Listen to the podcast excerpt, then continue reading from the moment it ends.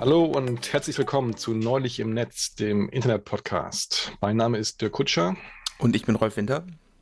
Und zusammen reden wir alle 14 Tage über ein Thema aus dem Bereich Internettechnologien, Protokolle und Phänomene.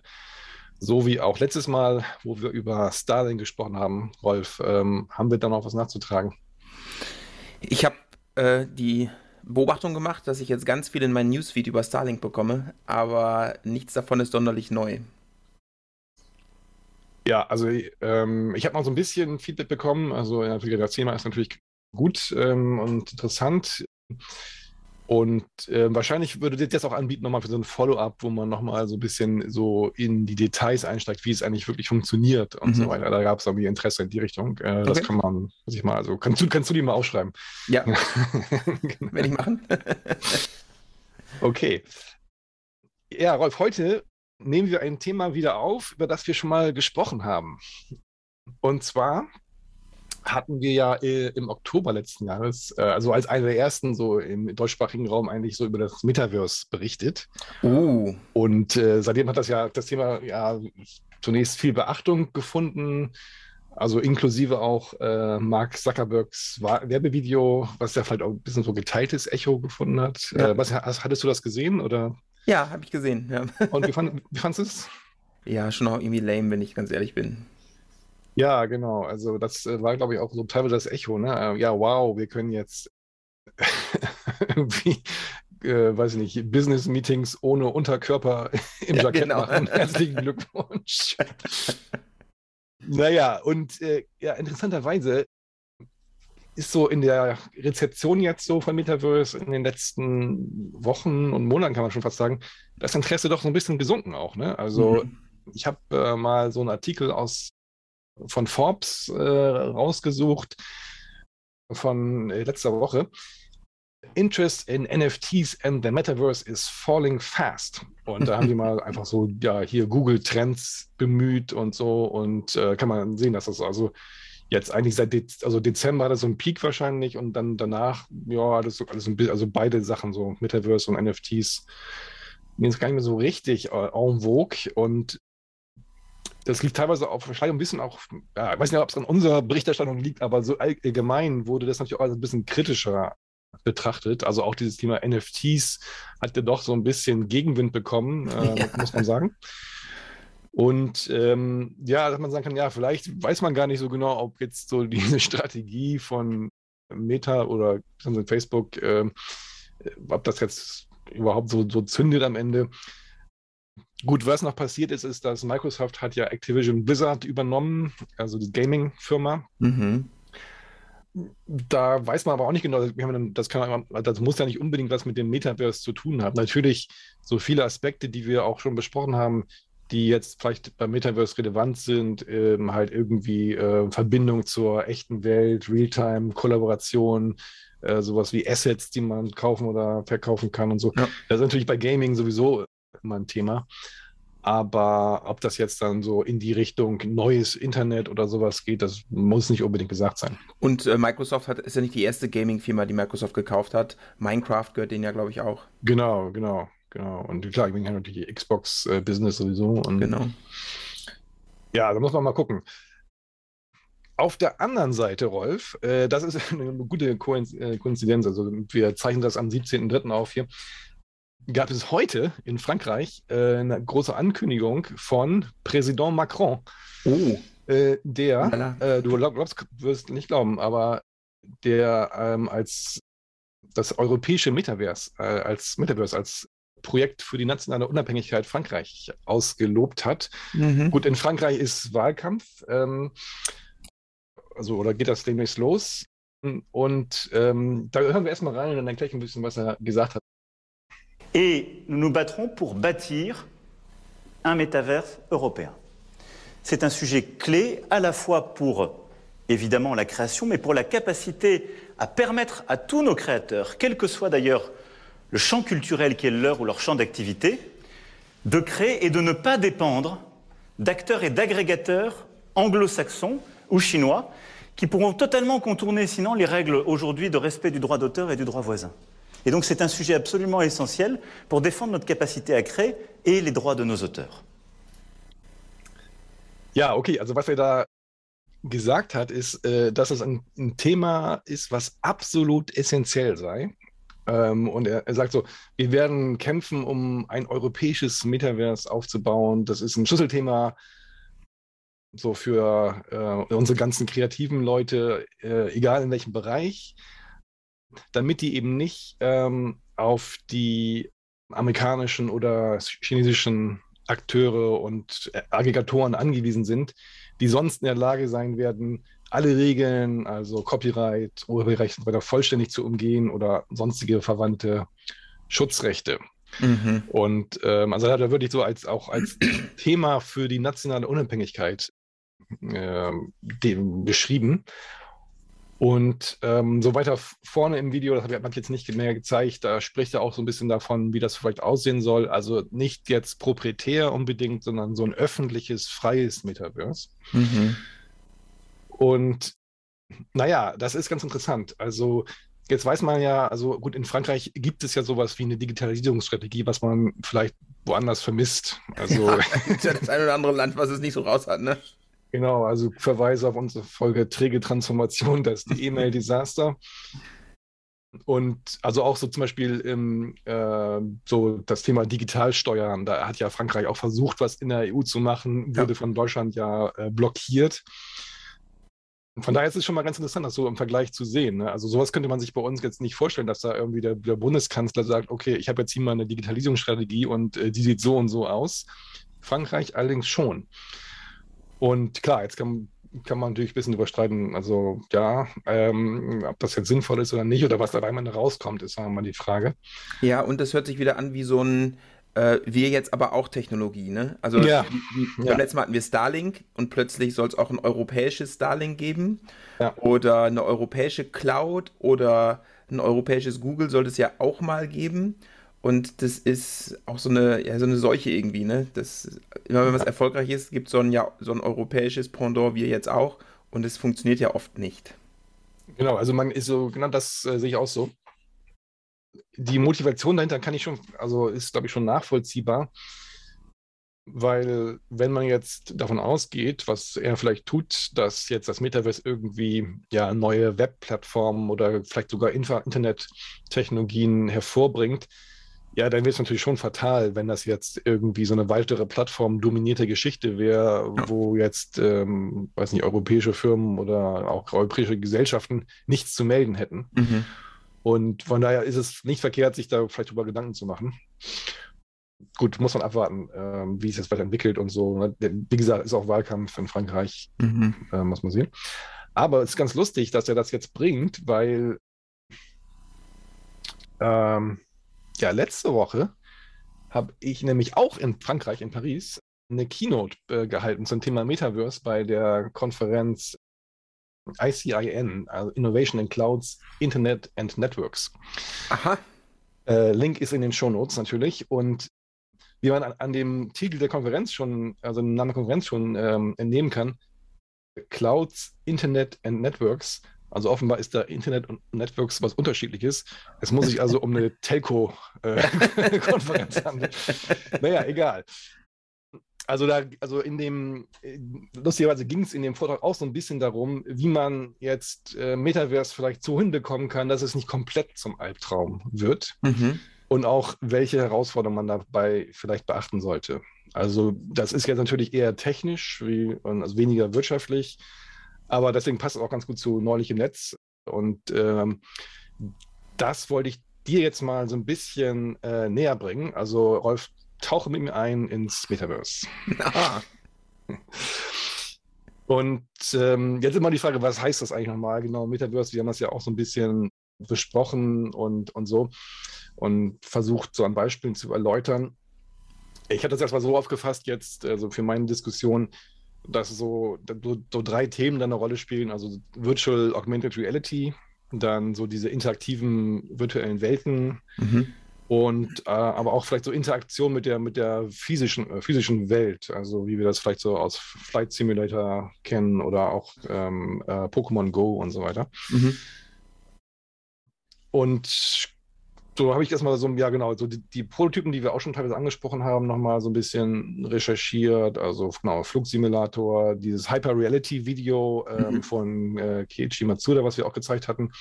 Ja, und Pokémon Go ist eigentlich auch eine Art erster Prototyp, wenn man so will, ne? wo man so rumläuft. Äh, natürlich jetzt noch, also man kann das auch mit Brille machen, aber die meisten machen es ja mit dem Handy. Und dann, ähm, ja, halt in der wirklichen Welt das Game eingeblendet bekommt, äh, letztendlich. Ne?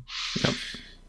Und okay, wenn man jetzt mal überlegt, ja, was sind da so vielleicht so die Herausforderungen, also was so jetzt aus, aus technischer ähm, Sicht, so die, was jetzt für uns relevant wäre, da habe ich gedacht, okay, das sind vielleicht so drei Bereiche.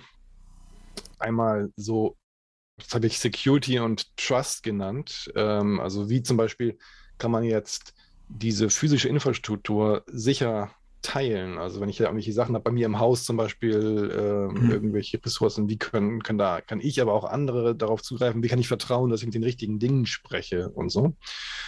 Oder wenn ich dann irgendwelche anderen Assets habe, ja, wie kann ich sicherstellen, wem die gehören, äh, da, da, wie kann ich autorisieren, wer darauf zugreifen darf, oder wenn ich mit dir kommuniziere, woher weiß ich, dass du es wirklich bist und mhm. so. Ähm, also wie, wie müsste man sich das eigentlich vorstellen? Dann natürlich ein großes, äh, großer Aspekt ist das Thema Performance. Ja, Virtual Reality hat natürlich immer was mit geringer Latenz zu tun und ähm, guter Videoqualität und so. Und vor allem auch stabilem Durchsatz. Und vielleicht aber auch so ein bisschen was in Richtung, ähm, ich will nicht nur konsumieren, sondern auch produzieren. Letztendlich schicke ich auch was ins Netz. Ähm, vielleicht wird mein Videobild auch woanders analysiert und so, solche Geschichten. Mhm. Und man kann sich vorstellen, wenn es da jetzt vielleicht mehrere Anwendungen gibt, die dann auf der gleichen Infrastruktur laufen oder die gleichen Systeme oder Geräte benutzen, dann muss man auch so ein bisschen über ja, geteilte Nutzung von Ressourcen nachdenken, Multitenant-Infrastruktur und so. Und natürlich ganz große Baustelle, so als drittes Thema, ja, äh, Privatsphäre, Datenschutz. Und so in die drei Themen können wir mal so ein bisschen eintauchen und ähm, da mal ein bisschen drüber diskutieren. Alles klar, ich bin bereit. Alles klar. Äh, ja, Security und, und Trust erstmal das erste so.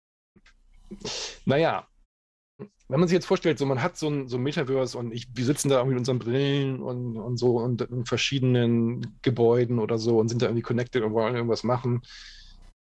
Und vielleicht ist da in meinem gleichen Gebäude noch jemand anders, der benutzt eine andere, andere Anwendung, nicht Flugsimulator, sondern irgendwas anderes. Pokémon Go. Und wir wollen da jetzt irgendwie diese Assets benutzen oder irgendwie ähm, Kontakt zur wirklichen Welt aufnehmen. Ja, wie würde das überhaupt gehen? Und normalerweise würde ich mir wünschen, dass äh, ich jetzt irgendwie, weiß nicht, irgendwo draufdrücken kann und so und dann habe ich das Recht dazu, da irgendwas zu modifizieren oder, oder ähm, ich kann mit dir irgendwie eine Session aufmachen und dann können mhm. wir uns gegenseitig irgendwie authentisieren und dann weiß ich, dass du das bist und so.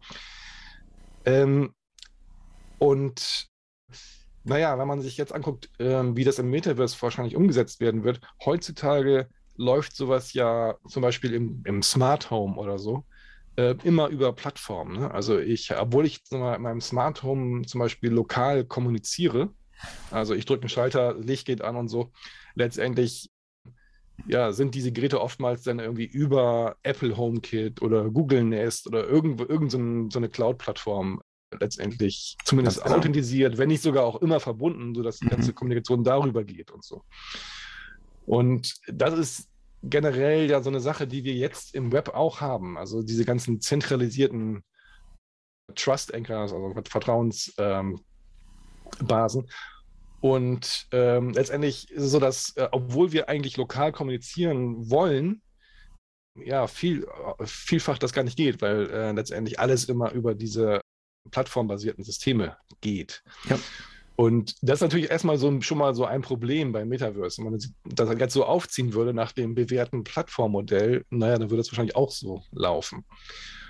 Und das, das heißt aber auch, dass ähm, es sogar nicht so einfach wäre, jetzt auch so Interoperabilität zwischen verschiedenen Metaverse-Anwendungen oder Plattformen zu haben, weil letztendlich, wenn ich jetzt bei, bei ich sag mal, Facebook, Meta Facebook bin, dann bin ich in deren äh, ja, Bereich, in deren Domain. Mhm. Wenn ich bei Microsoft bin, dann bin ich in deren, deren Bereich. Und äh, da kann ich jetzt nicht so leicht einfach von einem ins andere übergehen oder da irgendwelche Dinge vielleicht so direkt tauschen.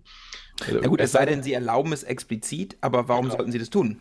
Das tun Sie ja heute auch nicht. Genau, genau. Und also das ist natürlich schon machbar, äh, wenn das dann über die Plattform, so über Interoperabilität zwischen den Plattformen genau. geregelt ist.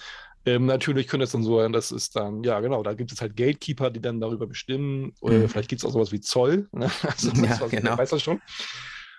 Und ähm, so das Problem haben wir auch schon, ich glaube, bei, beim, bei der Episode über Zentralisierung so ein bisschen angesprochen, mhm. äh, dass wir momentan so ein bisschen diese, äh, was manche Leute so feudale Strukturen nennen haben im, im Web. Also mhm. Bruce Schneier hat es ja ähm, feudale Sicherheit genannt.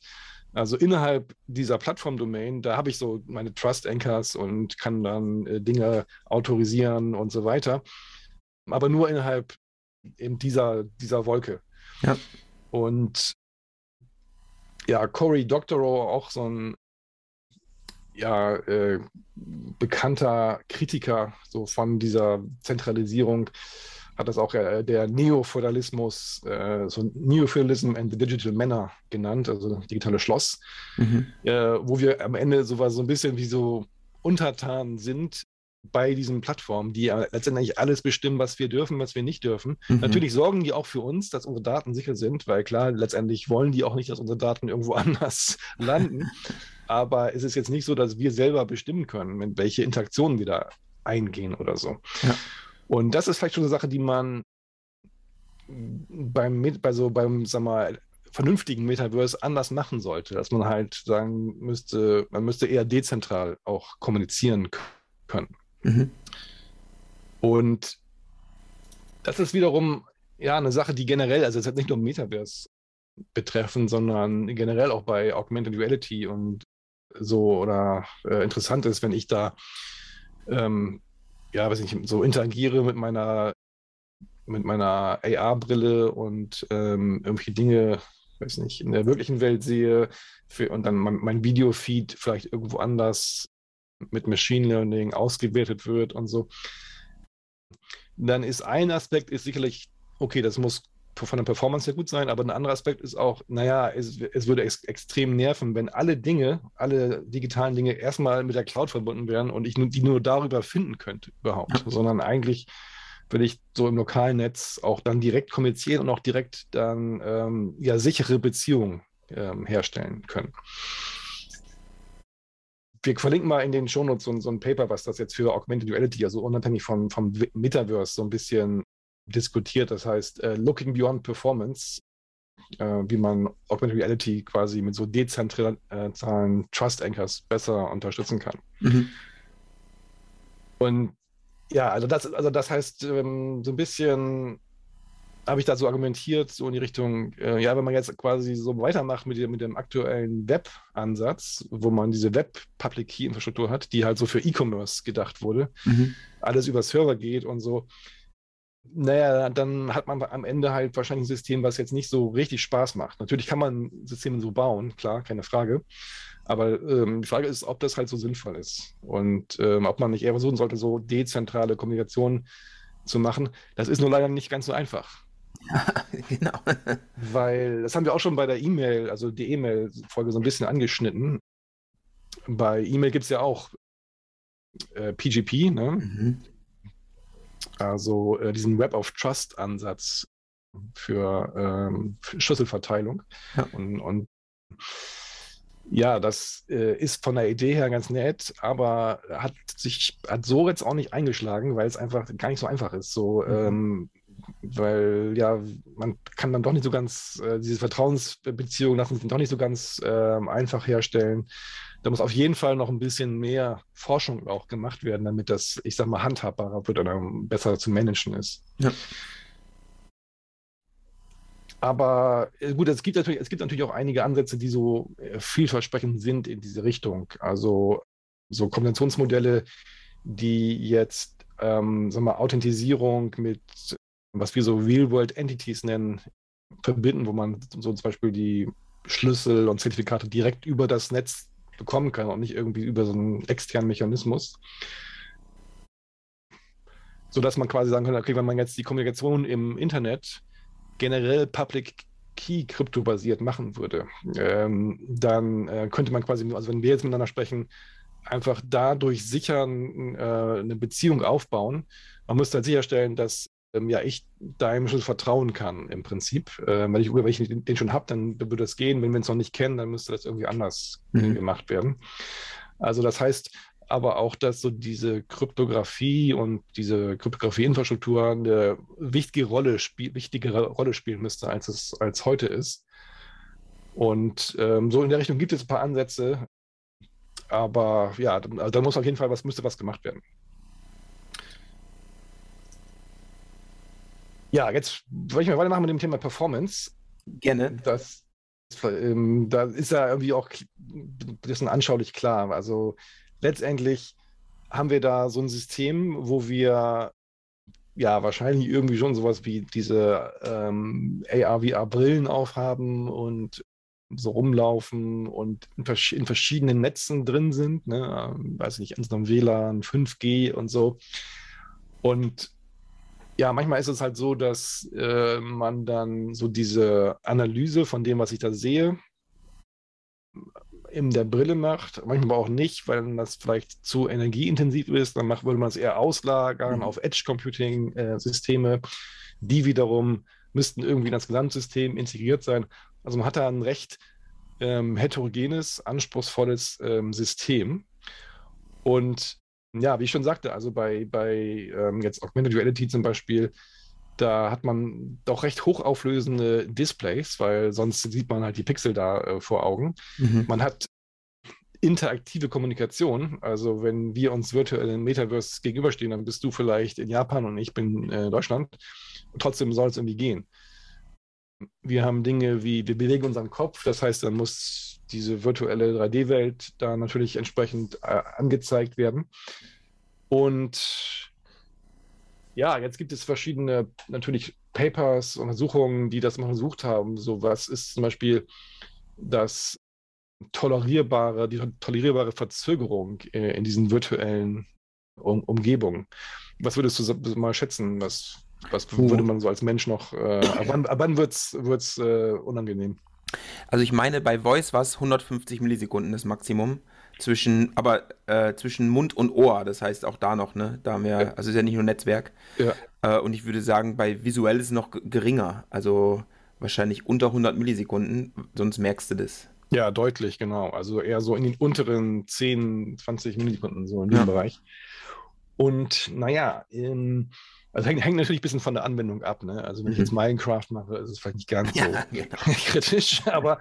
Aber ich hoffe ähm, nicht, dass das das Metaverse wird. ja, das wäre ganz lustig eigentlich.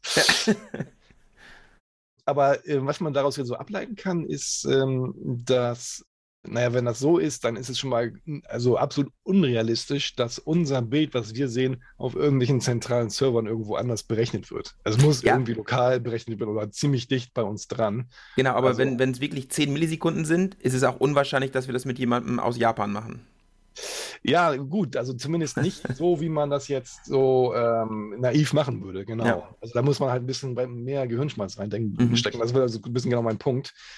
Also auf jeden Fall muss man es irgendwie lokal rendern können. Ja. Und ähm, dann ist halt die Frage, genau, woher kommen diese Inputs und wie wird das gemacht? Und naja, also so, da gibt es schon so ein paar Ansätze, ne? Also diese modernen Game Engines, mhm. die machen das ja auch so, dass sie jetzt Dinge auch so ein bisschen mit Vorhersage machen, ne? also ein bisschen ja. raten, was da jetzt vielleicht passiert und so versuchen, dass so die Kommunikation im Game ähm, ja möglichst nur die essentiellen Infos überträgt mhm. und dass man dann daraus ableiten kann, was man darstellen muss. Also ja. dass man jetzt möglichst viel so an Modellen, Texturen, alles mögliche, natürlich hat man schon alles lokal und dann hat man vielleicht auch sowas wie einen, weiß ich nicht, einen ähm, Identifier für eine Person und dann kann man sagen, okay, die Person macht gerade so und so. Also man so ein bisschen abstrahiert, was da eigentlich passiert mhm. und dann muss das halt lokal umgesetzt werden und vor allem auch vorhergesagt werden. Wenn ich jetzt irgendwie sage, wir machen irgendwie einen virtuellen Boxkampf und ich hole schon so aus und bewege meine Hand in die Richtung,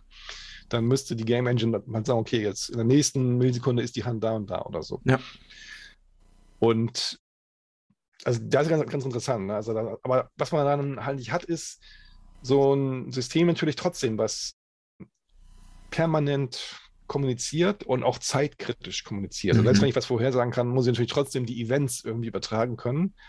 Und natürlich gibt es auch andauernd irgendwie neue statische Infos. Also wenn ich in einen neuen Raum reingehe in der virtuellen Welt, dann muss ich das Modell kriegen und ja. die Texturen, alles Mögliche und ähm, was da noch so rumläuft. Und natürlich interagiere ich auch mit der virtuellen Welt. Ich mache irgendwas, ich baue irgendwas, ich mache was kaputt und so. Und das heißt, ich habe da also schon trotzdem noch konstanten Input, den ich bekomme, und aber ich generiere aber auch konstant Output, irgendwie ja. Dinge, die ich äh, produziere oder äh, die ich veranlasse. Also auch ist schon eine, eine spannende, also oder herausfordernde Umgebung. Ja, total. Und also ich hatte das jetzt mal so ähm, so ein bisschen so aufgezogen, dass ich glaube, okay, da hat man so verschiedene Stellen im System, wo man ähm, ja, Elemente von verteilten Computing machen muss. Also auf dem Endgerät selbst, sowas wie diese lokale Vorhersage und das, das Rendering. Ähm, dann möglicherweise in irgendwelchen Edge-Plattformen äh, so diese Vorverarbeitung äh, und Caching. Also wenn ich jetzt zum Beispiel mehrere Player habe, die ähm, am selben Netz dranhängen oder sowas, mhm. äh, dann wäre es schon auch geschickt, wenn die den gleichen Input schon vorberechnet bekämen und das nicht jeder selbst machen müsste und so. Und auch nicht jeder selbst die Daten vom Server irgendwie in den USA ziehen müsste oder so. Ja. Also die üblichen Caching und äh, äh, so Edge Data Center Geschichten. Und gerade wenn es weit verbreitet ist, also wenn sich das durchsetzt und das irgendwie ah. jeder macht, dann lohnt sich wieder. Ja, genau. Und klar, letztendlich muss man aber auch so, gibt es ja so was wie, wie den, den, ich sag mal, Game, Game-Zustand. Also, ähm, ja, wer hat jetzt was gemacht und ich weiß nicht, wer, wem gehört das und das und so weiter. Also diese ganzen Dinge, die so mehr Richtung Koordinationen gehen, das muss natürlich auch irgendwie verwaltet werden, sodass alle am Ende auch einen konsistenten äh, Blick auf, der, auf, den Zustand haben. Mhm. Und also aus meiner Sicht ist dann quasi sowas, so ein Metaverse oder so eine Anwendung halt, ja, eine hochgradig verteilte Computing-Anwendung. Und mhm. ähm, so ein bisschen haben wir diese, dieses Thema ja auch in dieser Hypergiant-Episode auch schon angesprochen, also wo auch, wir ja. so auf, auf Caching äh, natürlich abgehoben haben. Aber das ist vielleicht jetzt, äh, wenn man das so will, so der, der, next, der nächste Level äh, davon. Ne? Also bei CDN und so, da geht es halt primär darum, diesen Content in eine Richtung zu bewegen und das zu optimieren. Jetzt und natürlich aber auch schon Berechnungen zu machen. Ne? Also diese Edge-Server, die machen natürlich auch schon äh, sowas wie Berechnungen, also Fastly und äh, Cloudflare, die haben auch Edge Computing Frameworks ähm, dafür.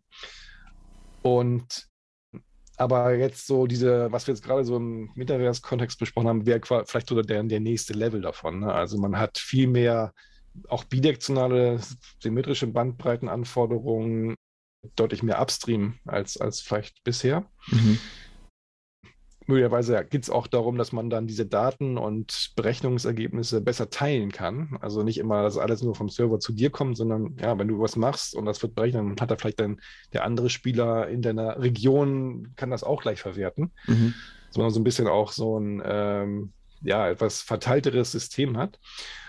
Und was man auch nicht vergessen darf, ist, dass äh, natürlich gibt es dann nicht nur eine Anwendung, sondern irgendwie eher so hunderte. Und die sind vielleicht alle so ein bisschen so ähnlich, aber letztendlich haben die alle nichts miteinander zu tun. Also wenn wir jetzt ein Game machen und jemand anders macht ein ganz anderes, da klar, die machen alle das Gleiche, aber die sind natürlich ja logisch getrennt und natürlich auch sicherheitstechnisch getrennt. Aber letztendlich, naja, würden die schon die gleiche Infrastruktur, also dieselbe Infrastruktur benutzen, ne? selbe mhm. Netz, dieselben Edge Computing Servers äh, und so weiter. Das heißt, man muss da auch über ein gutes ja, Resource-Sharing-Modell nachdenken, also halt ein Multi-Tenant-Environment. Manchmal möchte man auch dann Dinge, wie gesagt, zwischen den physischen Welten und der echten Welt in zwischen verschiedenen Leuten teilen können, aber das muss halt dann auch, äh, sag mal, ja, technisch möglich sein. Mhm. Und so meine These ist so ein bisschen, dass, ähm, naja, man müsste da wahrscheinlich so mal über eine etwas fein granularere Möglichkeit von diesem verteilten Computing nachdenken. Und also müssen wir ein bisschen über so CDN und Load Balancing, was man heute so kennt, hinausgehen. Und ähm, dieses ja, traditionelle Modell ist ja so, dass ich dann äh, bei CDN jetzt so einen Proxy-Server habe, der letztendlich diesen eigentlichen Server ja ersetzt sozusagen für mich. Also für mich ist es quasi transparent, weil der hat die gleichen Zertifikate und Schlüssel und so und ich weiß das eigentlich als Nutzer gar nicht. Und ich muss dann irgendwie mit so I ähm, weiß nicht, IP-Routing oder äh, was dafür sorgen, dass ich dann, wenn ich dir jetzt eine Anfrage stelle an Netflix, dass ich dann halt zu dem lokalen Proxy komme. Mhm. Und ich glaube, das Modell müsste man wahrscheinlich so ein bisschen mal ähm, überdenken für so, so, ein bisschen agileres, fein granulares ähm, ja, Metaverse-System. Dass man so ein bisschen von diesen Overlays wegkommt, vielleicht zu verteilten Computing, was direkt im Netz besser unterstützt wird, wo ich leichter mich hin und her bewegen kann auch und Dinge hin und her schieben kann. Wenn ich zum Beispiel jetzt auf einmal 100 Leute habe, die, weiß nicht, beim Eiffelturm dann auf einmal Pokémon Go spielen wollen, vielleicht muss ich dann auch in der Gegend schnell mal irgendwelche Server allozieren können und sowas. Müsste alles ein bisschen ähm, agiler sein. Ja. Ja, also so, das sind so, so ein paar Herausforderungen. Ähm, das ist natürlich jetzt, ähm, habe ich jetzt natürlich auch deswegen so hervorgehoben, weil es auch ein Bereich ist, in dem ich irgendwie so arbeite, in Network Computing. Also da brauchen wir jetzt nicht im Detail darauf einzugehen. Wir verlinken einfach mal den, den, den Vortrag, wer sich dafür interessiert, kann das nachgucken. Äh, und so auf diese Detailaspekte würde ich vorschlagen, kann man andermal vielleicht eingehen. Äh, da gibt es, gibt es einfach sehr viel jetzt auch so technisch, ähm, was man dann noch sich weiter angucken könnte. Aber ja, wir können mal weitermachen mit der nächsten Kategorie und zwar Datenschutz und äh, Privatsphäre. Ist ja auch so ein Aspekt, den wir schon mehrfach angesprochen haben. Ähm, so Thema Überwachungsindustrie, Zentralisierung äh, und so weiter. Und das ist einer der Dinge, die du gesetzlich geregelt hast. Also zumindest teilweise. Die, also Datenschutz und sowas ist halt in, in Gesetze schon gegossen. Ja. Performance nicht. So, genau, das ist, äh, hast du sehr gut, hast du schon, äh, genau, darauf wollte ich auch dann gleich noch ein bisschen eingehen. Da gibt es möglicherweise auch Komplikationen, die jetzt auch schon ein bisschen zutage getreten sind, äh, wie man vielleicht so aus der Presse entnehmen konnte, aber kommen wir gleich drauf. Also, ähm, genau, grundsätzlich ist es ja so, dass also ich habe jetzt mal da hier in der Vorbereitung zu diesem Vortrag äh, letzte Woche nochmal ein bisschen geguckt. Also ich benutze jetzt zum, Beispiel so Application Layer Firewalls, die mir jetzt sagen, welche Verbindungen mein Rechner jetzt gerade wohin aufmacht und so. Und selbst wenn man halt Add, äh, diese Tracker ähm, ähm, Verhinderungs-Plugins oder was benutzt oder JavaScript gar nicht anmacht und so, ist es halt trotzdem einfach so unübersichtlich, dass man, ja, als Nutzer ist man im Prinzip so ein bisschen aufgeschmissen. Man, also man, man weiß, es gibt dieses ganze Ökosystem, die alle möglichen Sachen erfassen, aggregieren, weiterverkaufen und so weiter. Also mal von diesen sogenannten Social Media Plattformen abgesehen, die das natürlich sowieso machen, aber äh, auch alle anderen Webseiten machen das ja. Ne? Und okay, jetzt wird das so ein bisschen eingegrenzt, so mit, weiß nicht, was wir mit Apple besprochen haben äh, und so, dass man dann teilweise bei iOS dann zustimmen muss und so. Und ja, auch die Browser machen jetzt einige Sachen nicht mehr so wie früher, klar, aber natürlich trotzdem ist es, ist es noch ähm, immer noch sehr profitabel und funktioniert auch immer noch ganz gut. Und ja, ein Problem ist einfach, was man einfach ganz klar sagen muss, es ist jetzt schon so, dass der Nutzer eigentlich keine Kontrolle so richtig hat. Also selbst Experten-Nutzer für, für, für die ist es, ist es einfach schwierig. Mhm. Die sehen vielleicht noch so, was passiert, aber richtig verhindern kann man das eigentlich nicht. Und das heißt, da wird ja natürlich auch mal jetzt so gesagt, so ja, der Nutzer hat die Wahl und so das ist natürlich immer so ein schwieriges Argument bei, bei solchen Sachen, weil so die, ich sag mal, sozioökonomische Realität ist eben so, dass er keine Wahl hat, sondern der, mhm. wenn er das benutzen will, das Web, dann na, ist es halt so, wie es ist. Und das könnte man sich vorstellen, ist beim Metaverse dann vielleicht auch so. Und ja, in unserer Zentralisierungsfolge, da hatten wir unter anderem hier auch unseren Kollegen Jeff Houston nochmal eingeblendet, ne, der das ja auch so jetzt ähm, so von dem Hintergrund der Zentralisierung nochmal analysiert hat und auch so jetzt über Search zum Beispiel, also Suche im Web gesprochen hat. Mhm. Und naja, also wie gesagt, wenn ich weiß, welche Suchbegriffe Rolf Winter eingibt, dann weiß ich wahrscheinlich auch, was er demnächst kaufen wird oder was er noch, weiß ich nicht, morgen machen wird oder so. Und, das, und äh, in der, und das Gegenteil, aber was noch schlimmer ist, wenn ich ihm bestimmte Sachen präsentiere, kann ich vielleicht auch ein bisschen beeinflussen, äh, was er da macht. Und das mhm. heißt, vielleicht ist das nicht nur, also das war jetzt die These von Jeff Houston, geht es gar nicht, nicht nur darüber, darum, was wir kaufen, sondern vielleicht auch so ein bisschen, was wir denken. Ja.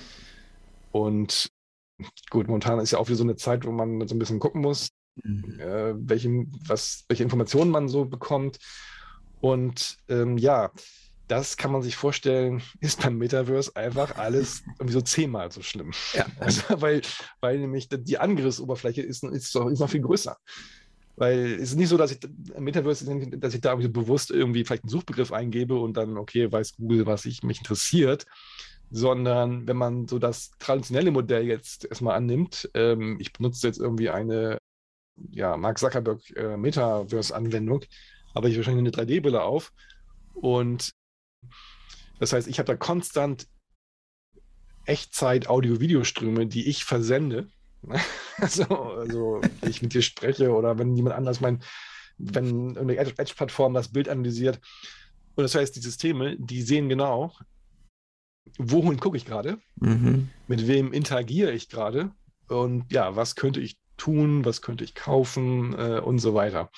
Und es ist viel immersiver, ne? Also man kann dir viel besser was, was einblenden, man kann dir Audio dazugeben, das geht im Web ja auch nicht so einfach.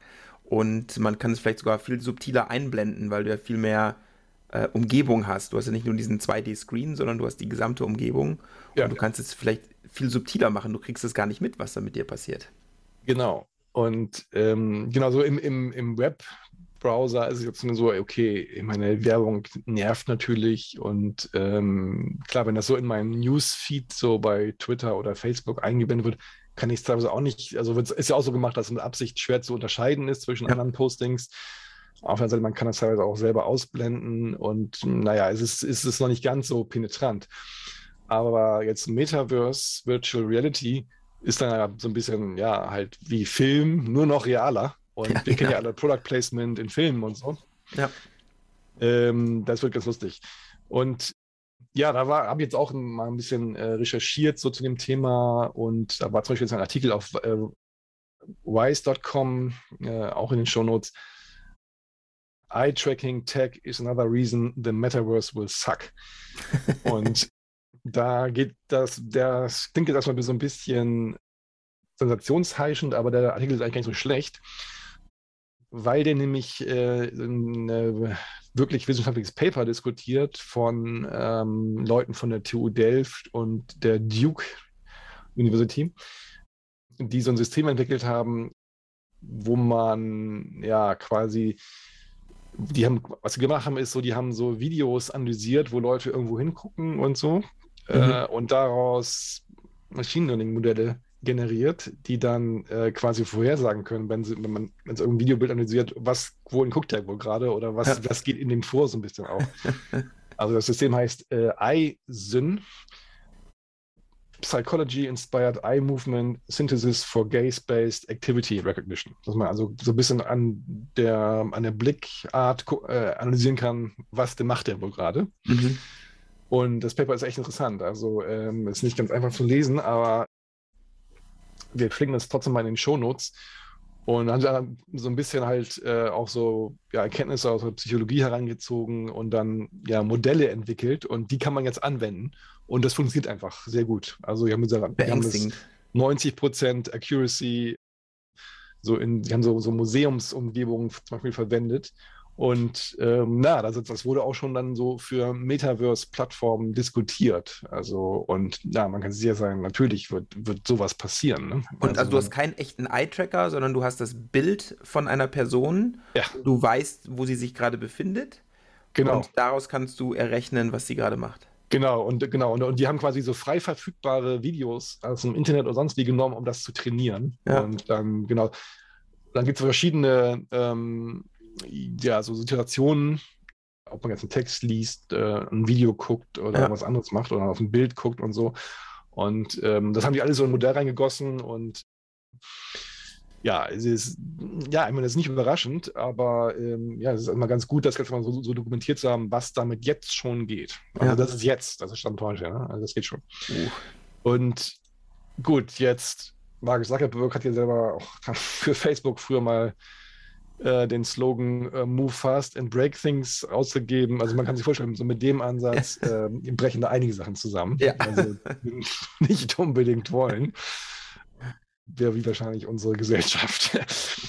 also, und jetzt könnte man sagen, okay, naja, klar, das wissen wir und so. Und ähm, natürlich diese großen Plattformen, die werden ja seriös sein. Vielleicht werden die sagen, don't be evil. und, und dann später ändern. Äh, das ist nämlich das, also das Problem. Ne? Selbst, wenn die, selbst wenn die jetzt mal äh, gute Intentionen hätten und das so mal vielleicht erstmal so nicht machen würden, mhm. wir haben es leider ja schon zu oft gesehen, dass äh, so, wenn, wenn, es halt so ist, dass ähm, die Plattform das hergibt, und irgendwie irgendwann Shareholder Value wichtig wird, mhm. naja, dann wird es halt dann doch gemacht. Also, ja. also und Google ist halt einfach auch ein gutes Beispiel dafür. Also, ähm, also ähm, ja, Don't Be Evil, klar, kennen wir, dass es irgendwann verschwunden äh, ist von der als Slogan. Und ähm, der Ex-CEO Eric Schmidt, ähm, der hat ja mittlerweile auch so eine ganz komische Rolle, dass er irgendwie so mit der, mit der US-Regierung da äh, immer berät und so. Und der hat ja auch so ein ähm, ja, Statement abgelassen, irgendwie, if you have something that you don't want anyone to know, maybe you shouldn't be doing it in the first place. Das war so die Antwort auf die Frage, warum jetzt Don't Be Evil nicht mehr, nicht mehr gilt. okay. Und ich meine, mit solchen Leuten hm, wird es schwierig. Also, da, also ich glaube, das Vertrauen ist einfach aufgebraucht, sagen wir ja. so. Also, und ich, was ich sagen will, also ich habe jetzt ein bisschen, ja, mal so die These aufgestellt, dieses ganze Modell von diesem äh, personalisierten äh, Werbungsschalten ist vermutlich fundamental inkompatibel mit Metaverse. Weil mhm. was das ja bedeutet, ist, dass man die Leute irgendwie tracken muss und wissen muss, was die sehen wollen und so. Und das heißt ja einfach, ja, da wird einfach Daten erfasst. Das möchte man einfach nicht. Und das ist, muss man sich einfach klar machen. Ne? Also jede Plattform, die sowas versucht, ich denke mal, das ist von vornherein zum, zum Scheitern verurteilt. Also erstmal, die Nutzer werden es nicht wollen. Und, oder das andere ist halt, was du auch schon ansprachst, äh, der legale Aspekt. Also das äh, wird sich ähm, in, der, in, der EU, denke ich mal, so nicht machen lassen. So sorgt Macron dafür. Aber das gab es ja noch jetzt schon so ein bisschen auch in, der, in den Medien, ne, dass jetzt ähm, so die äh, wie nennt man das? Ja, dass jetzt Facebook so ein bisschen weiter eingegrenzt wurde und also ähm, dann gesagt wurde, ja, die, die, Sachen müssen schon auf europäischen Servern laufen und so. Und dann Mark Zuckerberg sagte, ja, dann kann ich, muss ich es vielleicht zumachen. Und so. Also dann, und dann ja, gab es so, also, ja, dann mach doch. Ja. Also äh, da muss man mal sehen. Also so der legale Hintergrund ist, ja, es gab ja mal dieses europäische US Privacy Shield, dieses mhm. Abkommen, mhm. äh, wo nachdem ja man diesen Plattformen äh, bei gewissen Dingen, dass man da schon auch dann Daten, ähm, ja auch sensitive Daten lassen könnte. Und äh, das ist aber äh, durch den Europäischen Gerichtshof ja invalidiert worden. Und zwar gab es da die sogenannten äh, Schrems 2 Case, also Schrems 2 Urteil, da hat jemand geklagt quasi. Und Weißt du, was der Hintergrund dabei ist? Also warum, warum der das, geklagt hatte oder ja, warum nee, das gefallen ja, ist? Warum, warum das jetzt äh, aufgehoben wurde, dieses Privacy Shield? Nee. Ähm, der Hauptgrund ist, dass es in den USA ja Gesetzgebung gibt. Und zwar gibt es den Foreign Intelligence Surveillance Act, FISA, F-I-S-A. Da gibt es Abschnitt 702, Section äh, 702. Da steht quasi drin, ja, dass die US-Überwachungsbehörden äh, bei den ganzen, also bei, eigentlich bei den Netzen, aber auch bei Plattformen, also eigentlich die alle Daten von Nicht-Amerikanern abgreifen dürfen. Ah ja. Und das hat mal jemand gelesen und äh, dann gedacht, oh, Privacy Shield, ich klag mal dagegen und er hat dann vom Gericht, äh, Europäischen Gerichtshof Recht bekommen. Ja, wunderbar. Und das ist jetzt eigentlich so echt so ein, so ein Knackpunkt, weswegen viele Plattformen, also man, man echt so ein bisschen auch aufpassen muss, was man, ich sag mal so in geschäftlichen Kontexten verwendet. Jetzt privat ist natürlich deine eigene Entscheidung, aber ja. wenn du jetzt eine Hochschule bist oder eine Uni und so und da irgendwelche US-Plattformen, also irgendwelche Dienste abwickelst und du zwingst Leute dazu, das zu verwenden, ähm, ist es momentan rechtlich so ein bisschen problematisch. Und es gab mhm. auch ja schon so Fälle, wo Studierende, ich glaube in der RFU Berlin haben die, glaube ich, sich dagegen gewehrt, dass ein bestimmtes Tool verwendet werden sollte und so. Also das, da, da ist einiges an Sprengpotenzial noch dahinter, was noch gar nicht so richtig klar geworden ist. Natürlich wird es da wahrscheinlich irgendwann mal eine Art Nachfolger geben für dieses Privacy Shield, äh, muss man mal gucken.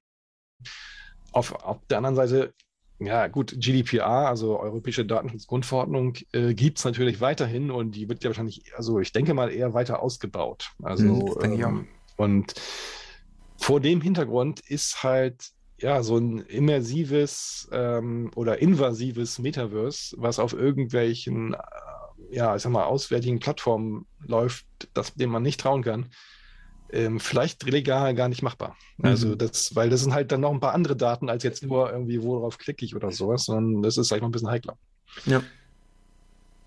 Wobei wäre ja. das Problem tatsächlich gelöst, wenn das auf europäischen, also wenn die Firma eine amerikanische ist, die Server aber in Europa stehen. Ist das Problem damit grundsätzlich gelöst oder würde sich die amerikanische Regierung herausnehmen zu sagen, naja, das gilt trotzdem, dieser wie auch immer Act, weil das eine amerikanische Firma ist und die müssen es rausrücken. Ja, es ist die Frage, ne? genau. Also da, genau, mein, bei den ganzen Sachen ist ja einmal, da gibt es die legale Seite und dann gibt es, ähm, die es wirklich umgesetzt wird. Ja. Und natürlich ist, finde ich, kann ich sagen, okay, das Server läuft in Europa, ähm, aber ich kann nicht nachweisen, dass die Daten nicht trotzdem abfließen. also, okay.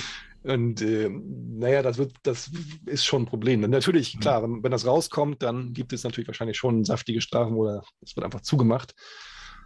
Aber das ist halt auch immer so eine Sache. Ne? Mhm. Das ist nicht ganz einfach. Also, und naja, also ich glaube, das ist, ist äh, kritisch. Und so vor dem ganzen Hintergrund ähm, und auch was wir vorhin so besprochen haben, so mit, ja, Werbung oder dieses Tracking wird ja schon so ein bisschen schwieriger stellt sich die Frage, vielleicht geht es auch beim Metaverse gar nicht unbedingt nur um Werbung. Also es kann natürlich auch sein. Ne? Also es wird zunehmend schwieriger, vielleicht auch so diese Bewachung technisch zu machen. Natürlich, ich, man kann sich vorstellen, es gibt ja immer noch weitere Lösungen und das ist uns auch klar. Aber halt auch rechtlich wird das vielleicht zunehmend schwieriger. Ja, vor allen Dingen bei Werbung gibt es ein, eine Lösung. Die Plattform darf nicht umsonst sein, sondern da muss man monatlich was zahlen. So, dass Werbung genau. gar nicht nötig ist, weil andere Industrien haben das ja auch geschafft. Ne? Also wenn du ja. dir jetzt ähm, äh, sowas wie Netflix anschaust, vor Netflix Streaming, was die Leute da an, an Filmen kopiert und äh, heruntergeladen haben, ja. das ist ja alles tot. Ja. Und die Leute zahlen ihren Obolus jeden Monat und das hat die komplette Industrie transformiert. Ne? Also der, mhm. wer ist nochmal, Kim.com, das ist alles Geschichte. weil ähm, das war ein Businessmodell, was es heute einfach so in dem Sinne einfach gar nicht mehr gibt. Und vielleicht muss man einfach Werbung aus dem Metaverse rausnehmen. Mhm. Und das löst schon mal ein paar, Pro nicht alle, ne? aber ein paar Probleme werden damit schon mal gelöst. Ja, genau. Äh, und genau diese, ähm, diesen Gedanken, ähm, den haben auch andere schon gehabt und besprochen. Unter anderem ähm, Wolfgang M. Schmidt und Olo Niemann in ihrem Podcast Wohlstand für alle. Und ja, du machst Werbung kurz, für andere Podcasts. Ja, so Kollegen. Ähm, äh, das blende ich kurz mal ein. Ja, das ist gewiss auch das Metaverse, aber es soll natürlich sehr viel mehr sein. Jetzt haben wir den Begriff Metaverse schon häufig verwendet, aber immer noch nicht geklärt, was soll das eigentlich bedeuten. Wir müssen festhalten, es ist bestimmt mehr als ein Buzzword. Dennoch ist eine präzise Definition schlichtweg unmöglich, da noch unklar ist, wie sich das Metaverse gestalten wird. Sicher ist, dass wenn es sich durchsetzt, wir es mit einer hyperkommerzialisierten Form des Internets zu tun bekommen. Schon jetzt ist die digitale Welt von Konzernen sehr stark dominiert, dennoch gibt es weiterhin viele kostenlose Anwendungen und Inhalte. So kann man diesen Podcast gratis auf allen Plattformen hören oder sich einfach herunterladen. Auch Memes und GIFs können beliebig häufig kopiert werden. Zwar zahlen wir auf vielen kostenlosen Plattformen mit unseren Daten, aber das ist nicht vergleichbar mit dem, was durch das Metaverse droht. Genau, also das ähm, haben die dann noch ein bisschen weiter ausgeführt. Ähm, das ist ja genau, wie du schon gesagt hast. Also es könnte sich einfach so dann darstellen, dass wir dann ja so ein Netflix oder Spotify, Obolus ähm, abdrücken. Ja. Oder was halt auch sein kann, das ist natürlich auch, was viele auch vielleicht so ein bisschen frei ja, erhoffen oder so, ist, dass mit diesen virtuellen Assets in diesen Games einfach viel Geschäft gemacht wird. Mhm. Und da ist auch mal die Frage, ja, über welche Plattform läuft das dann? Ne? Also welche Exchange oder welche Börsen oder sowas, äh, wer hat dafür dann irgendwie dann, kann dafür Steuern oder Zoll oder sowas verlangen? Ja. Also das ist vielleicht ein anderes Modell, was sich dann noch ermöglicht. Und äh, ja, aber trotzdem könnte es in der Tat so sein, was da gerade an, angesprochen wurde, dass das so in Richtung Kommerzialisierung von, von vielen Dingen gibt, die geht, die heute vielleicht eher noch kostenlos sind und ähm, deswegen ist da vielleicht auch so ein bisschen dieser Hype dahinter gewesen. Und ja, jetzt, und einige sagen auch, ja, ey, vielleicht ist das einfach so eh die Zukunft. Ne? Also hier Web 3, was wir auch schon besprochen haben, und, und NFTs und so. Und äh, ja, tatsächlich gibt es ja auch schon diese Konzepte, dass man dann, ähm, dass Leute dann irgendwie in diesen virtuellen Welten virtuelle Grundstücke und Häuser gekauft haben und mhm. so und einfach als Spekulationsobjekt. Ähm, ja. Und äh, wenn es ich. Wurden schon Leute wegen virtuellen Objekten umgebracht. Ja, alles Mögliche. Oder ja, oder Leute haben dann, dann irgendwann versucht, dass ihre Gewinne dann ähm, ja zu wirklich monetarisieren und das Geld da rauszuholen. Hat nicht geklappt, weil die Börse mittlerweile äh, leider den Schlüssel verloren hat oder irgend sowas. Also äh, ja, also das ist, was, das sind ja schon lustige Dinge passiert und ähm, für einige ist das halt ja sowas wie eine vielversprechende Zukunft auch, also gerade für die Web3-Community. Äh, ähm, ich sehe das super kritisch, ehrlich gesagt. Mhm. Und ja, weil einfach auch viel mit Spekulationen eigentlich am Ende, also das wären Dinge, die eigentlich keinen Wert haben, da einfach als Spekulationsobjekte verwendet und dann werden Leute beschäftigt, die da irgendwas basteln, einfach nur, also kompletten Unfug eigentlich im Web, wie dann, die dann so wie Sklaven gehalten werden und dann müssen die was produzieren und dann kriegen die so ein kleines Token dafür und, und mhm. so weiter und dazu gibt es ein ganz gutes Video von einem Kollegen, der heißt äh, Dan Olson, der hat ein Video gemacht mit dem Titel Line Goes Up, The Problem with NFTs ich verlinke das einfach mal in den Show Notes, äh, sehr lang, aber es ist wirklich sehr, sehr empfehlenswert, äh, was diese ganze Problematik und auch die, Motivation dahinter äh, erklärt. Und ähm, also selbst wenn jetzt die Werbung keine große Rolle spielt, ist dieses Modell, diese Kommerzialisierung aber auch nicht so richtig attraktiv. Hm. Wobei ich glaube, da müssen wir uns, da müssen wir realistisch sein. Egal was wieder, wenn es kommt, dann werden viele Leute versuchen, natürlich Geld rauszuschlagen, auf welche Weise auch immer. Ja, klar. Aber das ist ja grundsätzlich immer so. Genau, also aber es ist ja auch auf der anderen Seite nicht so, dass jetzt einfach Sachen äh, einfach so vom Himmel kommen, mhm. sondern naja, ähm, da gibt muss man halt ähm, was entwickeln, man muss vielleicht Leute überzeugen, vielleicht sowas wie Standards machen und so. Das ist natürlich auch so ein bisschen die Idee jetzt bei den ganzen Web 3 Movement, äh, dass man da keine offenen Standards mehr braucht und sowas, die Internet-ITF geschickt und so, alles brauchen wir nicht mehr, machen wir alles selber agil und so. Ja. Und das ist auch gleichzeitig die Gefahr, weil einfach jetzt Leute sagen, ähm, ja, wir, also wenn er also auch Argumente missbraucht, ne? also wenn, das, dieses Problem mit der Zentralisierung, das besteht ja. Mhm. Und was jetzt aber passiert, ist, dass dann so, so halt Web3 und Metaverse sagt, ja, wir machen alles dezentral und so, aber in Wahrheit äh, ist es einfach nur eine neue Plattform, die von anderen Leuten kontrolliert wird. Ja, genau. Und äh, die wahrscheinlich eher schlechter ist als das, was wir jetzt schon haben. Und da muss man auch so ein bisschen aufpassen. Ne? Also ja. und äh, ähm, okay. Jetzt habe ich mich gefragt, okay, also Don't Be Evil ist ja offenbar dann jetzt kein so gutes Prinzip, wenn man ja so daran geht, wenn man sagt, okay, ja, wir haben da eine nette Plattform und die ist super modern und fancy und woke und alles, die macht bestimmt nichts Böses. Ich hätte dann so in dem Vortrag gesagt, okay, also ich würde jetzt mal als andere, also als anderes äh, Leitprinzip vorschlagen, statt Don't be evil, can't be evil. So, mm. also dass man so System baut, wo man einfach technisch quasi einige Sachen so mal ausschließt. Ja. Natürlich, klar, alles kann man nicht ausschließen und da muss man ein bisschen gucken. Aber so ein bisschen, was wir auch schon besprochen haben, ne, dass man so bei der Architektur guckt, dass man halt nicht, das nicht unbedingt so plattformzentriert macht, dass es ohne Plattform gar nicht geht. Ne, also klar, es mhm. wird immer Plattform gehen, aber wenn das von vornherein so ist, dass jetzt alles über die läuft, dann hat man von vornherein so ein Modell, was man nicht äh, im Griff haben kann. Ja, also, dass definitiv. man dezentraler äh, agieren kann, dass man alle Ent Entities, die da eine Rolle spielen, authentisieren kann, äh, dass jeder eine kryptobasierte Identität hat und so weiter. Mhm. Und ich glaube, eine, eine Idee ist ganz gut, dass man mal so versucht, vielleicht mal so eine Metaverse-Vision zu entwickeln, die, ich sag mal, Edge-only ist. Also wenn wir uns einfach irgendwo treffen, äh, im, sag mal, weiß nicht, auf dem Mond, dann könnten wir trotzdem Metaverse machen, ohne dass wir eine Verbindung hätten zu irgendwelchen Facebook-Servern oder irgendwie sowas. Also, mhm. äh, wenn sowas möglich wäre.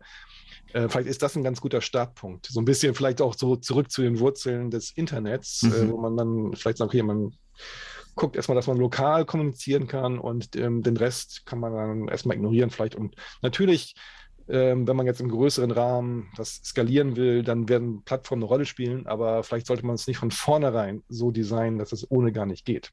Mhm. Aber ich habe das so ein bisschen genannt, ähm, ja, auch so aus Protokollsicht, man müsste jetzt mal so den, den Internetansatz für verteiltes Computing, also nicht nur für Metaverse, aber so, so in die mhm. Richtung entwickeln dass man das also vielleicht im Netz macht, nicht nur in diesen Overlays, die am Ende an Plattformen dranhängen. Mhm. Also klar, ist natürlich jetzt alles noch sehr high level, aber ähm, so ein paar Ideen. Und so, dann ist halt auch die Frage, ja, wenn ich jetzt da ähm, so diese agilen, sehr verteilten Systeme habe, dann werde ich schon irgendwie Rechner verwenden müssen, die mir nicht gehören. Also die jetzt im Edge Data Center sind und sowas. Und Gut, da braucht man natürlich schon sowas wie so Trusted Plattform Technologie, ne? Also Trusted Computing, sowas wie Intel SGX äh, und so. Und äh, halt auch die entsprechenden, ich sag mal, Software-Umgebungen und Protokollumgebungen, die das dann ermöglichen. Und ähm, da gibt es viele Dinge, die da gerade passieren, so in der Forschung äh, und Entwicklung. Ähm, zum Beispiel äh, hat, hat Microsoft hat ein äh, Confidential Consortium Framework, CCF, entwickelt, was sowas macht, dass man ähm, halt Anwendungen auf diesen Third-Party-Plattformen laufen lassen kann, die dann so Trusted Computing-Plattformen haben mhm. und die dann sicher vernetzen kann. Und dann hat man quasi so für seine Anwendung so ein sicheres Slice quasi darauf. Mhm natürlich, wir wissen alle, das kann man auch immer angreifen und so. Und da passiert auch immer so ein bisschen so ein, so ein Wettrennen natürlich auch. Aber so in die Richtung, denke ich, müsste es schon gehen. Was heißt sicher in dem Fall? Dass zum Beispiel jetzt zwei Workloads äh, sich nicht, nicht äh, dass sie quasi komplett isoliert sind oder dass, dass die Host-Plattform äh, keinen Zugriff hat auf das, was jetzt in der virtuell, virtuellen Umgebung berechnet okay, also wird. Also so, so sicher auf Betriebssystemebene. Ja, also das ist ja, genau, das sind ja diese Trusted Plattformen, so SGX und so, die das ermöglichen. Und da geht es auch ein bisschen weiter, dass man das halt jetzt in einem Netz machen kann mit mhm. mehreren Plattformen ja. und äh, dann zwischen diesen virtualisierten Workloads äh, auch dann Daten austauschen kann. Mhm. Also, genau, das ist, glaube ich, eine gute Technologie. Dann muss man auch gucken, dass man bei den Algorithmen, die da verwendet werden, äh, vielleicht von vornherein es so macht, dass die einfach so, wie sie dann designt sind, zum Beispiel jetzt die Rohdaten von meiner Kamera, dass die nicht zu Facebook gehen müssen, um vielleicht dann irgendwas, was für das Game wichtig ist, analysieren zu können. Und da gibt es ja verschiedene äh, so Privacy-Preserving-Technologien für ähm, ja, Machine Learning oder so, also zum Beispiel Federated Learning oder ähm, so Split Learning, wo dann äh, diese Rohdaten so zerhackt werden im Prinzip, dass ähm, diese auf mehreren äh, Ebenen bearbeitet werden und am Ende am Server garantiert nur, also das kann man quasi sicherstellen, dann nur die Erkenntnisse rauskommen, aber nicht die, nicht die Rohdaten. Mhm. Dann kann man auch Berechnungen machen über Daten, die verschlüsselt sind, die man dafür nicht entschlüsseln muss. Das nennt man ja Homomorphic Encryption, mhm. äh, wo man so, so, einfache Operationen machen kann. Also das ist nicht sehr, super, super kostspielig, also ineffizient. Aber es ist auf jeden Fall so ein Bereich, wo man auch sagen kann, ja, das, also wenn man so ein, ein, ein, äh, einfache äh, Algorithmen damit umsetzen kann, kann man zumindest sicherstellen, dass die Rohdaten äh, nicht freigelegt werden müssen. Aber letztendlich, ähm, ja, wie, wie, wir schon gesagt haben, also alle technischen Errungenschaften ähm, alleine helfen wahrscheinlich nicht. Also muss schon noch so ein paar andere Sachen versuchen.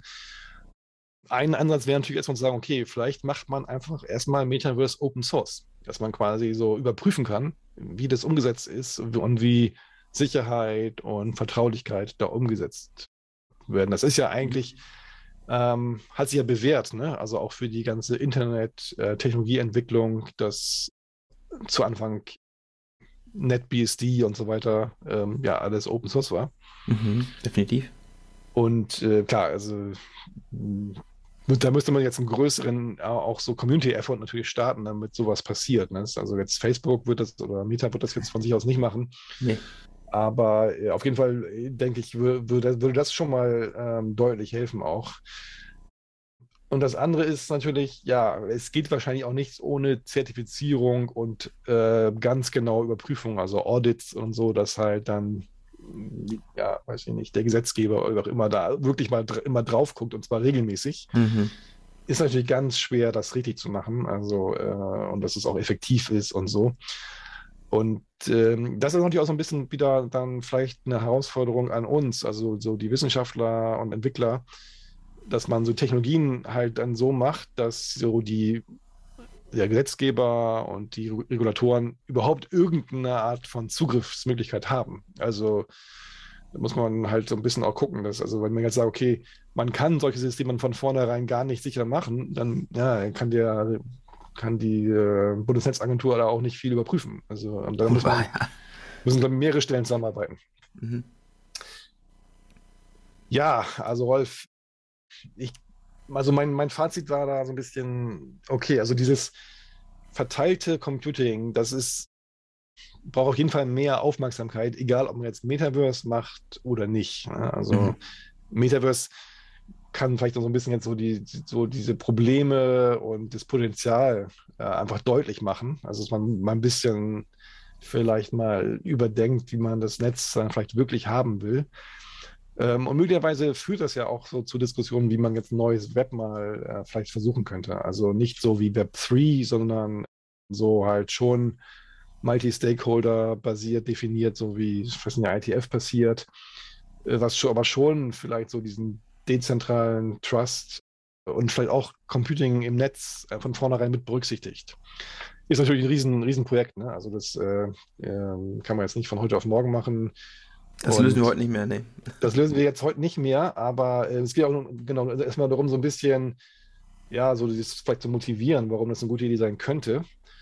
Und wie gesagt, also bei diesen ganzen Vorschlägen und so ist immer ganz gut zu fragen, wer schlägt es eigentlich gerade vor und wem nützt das eigentlich? Ne? Mhm. Und so bei der IETF, bei Internetentwicklung, da haben wir ja nicht ohne Grund so diesen Multi-Stakeholder-Ansatz, dass wir sagen, okay, den Firmen alleine kann man nicht trauen. Dann müssen wir auch die Unis dabei haben. Ja. Äh, wir müssen auch noch dann die ähm, Telco-Betreiber und vielleicht auch Regierungsleute äh, dabei haben. Mhm. Also, und das wäre bei, bei, bei allem, was so in die Richtung Metaverse geht, natürlich extrem wichtig, dass jetzt die Stakeholder auch so vielleicht so die Bürger sind. Ne? Nicht nur die, die großen Big Tech-Firmen, sondern ja. halt ja irgendwie Leute, die auch die Gesellschaft repräsentieren und die Nutzer am, am, am Ende. Mhm. Und ich glaube, das hat in der Vergangenheit ohnehin so ein bisschen gefehlt und das müsste man hier vielleicht ein bisschen weiter ausbauen. Ja, Rolf, was ist so jetzt deine Einschätzung zur Entwicklung von Metaverse? Ja, also, wenn ich nochmal das Video von dem Macron mir äh, vor Augen führe, da musste ich ja erstmal schmunzeln, ne? Und nicht, oh, nicht schon wieder irgendwie ja. das europäische XYZ, was schon gibt, was woanders erfolgreich ist, was wir jetzt auch machen wollen. Vielleicht ist es gar nicht so blöd. Ne? Also, vielleicht muss, muss jetzt nicht der französische Staat oder die Europäische Union das in, in die Hand nehmen und das auch entwickeln, weil dann könnte ich mir schon vorstellen, dass es keiner nutzt äh, oder nie abhebt in irgendeiner Form. Aber dass es da irgendwie Einfluss gibt durch die Europäische Union und vielleicht ein Rahmenwerk gibt oder vielleicht auch einfach eine Organisation ins Leben gerufen wird, die da, die da drauf schaut, das wäre vielleicht gar nicht so blöd. Ne? Also mhm. wenn der sagt, das europäische Metaverse, äh, Metaverse, dann, dann muss es ja nicht gleich also von europäischen Staatsdienern implementiert sein, aber dass es zumindest überwacht, kontrolliert oder organisatorisch eingetütet wird, vielleicht macht es dann schon Sinn. Mhm. Ja. ja, so irgendwie in die Richtung habe ich auch gedacht. Ähm, also ich denke also, also irgendein Metaverse, das so wie jetzt Facebook, Instagram heute betrieben wird, ist von vornherein irgendwie eine Totgeburt. Also ja. es ist egal, wie viele Institute für Ethik bei Machine Learning Facebook als Feigenblatt sponsort. Also, äh, die, also, selbst wenn es dafür Nutzer gäbe, würde die, ähm, Regulierung und Gesetzgebung einfach einschreiten, also zumindest in Europa. Also da, also, und in China natürlich auch. Also ja. ähm, das, ist, das ist klar. Ja, ich sehe es auch so, also, also vielleicht hat einfach diese Diskussion von, über Metaverse so ein bisschen was Gutes. Also, weil viele von diesen ja, potenziell problematischen Aspekten, die wir heute auch angesprochen haben, betreffen eben nicht nur das Metaverse, sondern auch so die Zukunft des Web allgemein. Ne? Also Datenschutz, digitale Souveränität, Edge und In-Network Computing und so. Ja, und die Gegenwart sogar schon. Nur, dass ja, da noch genau. Dinge gehen, die vielleicht nicht gehen sollten.